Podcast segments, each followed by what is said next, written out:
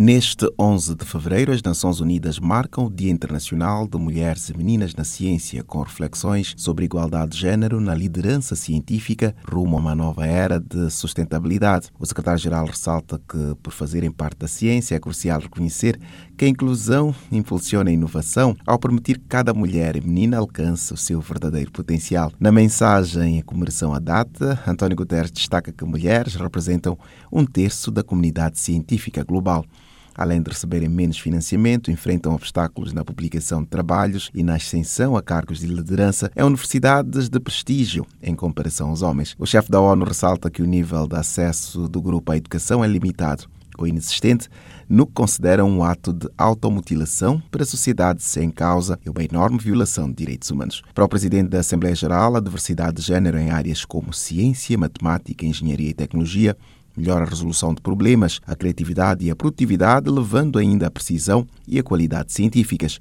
Dennis Francis declarou que o mundo deve demolir com urgência as barreiras que impedem que mulheres e meninas possam ingressar na ciência. De acordo com a União Internacional de Telecomunicações, o IT, as mulheres têm menos probabilidades do que os homens de seguir carreiras em áreas de desenvolvimento de ferramentas do setor. Da ONU News em Nova York, Eleutério Gavan.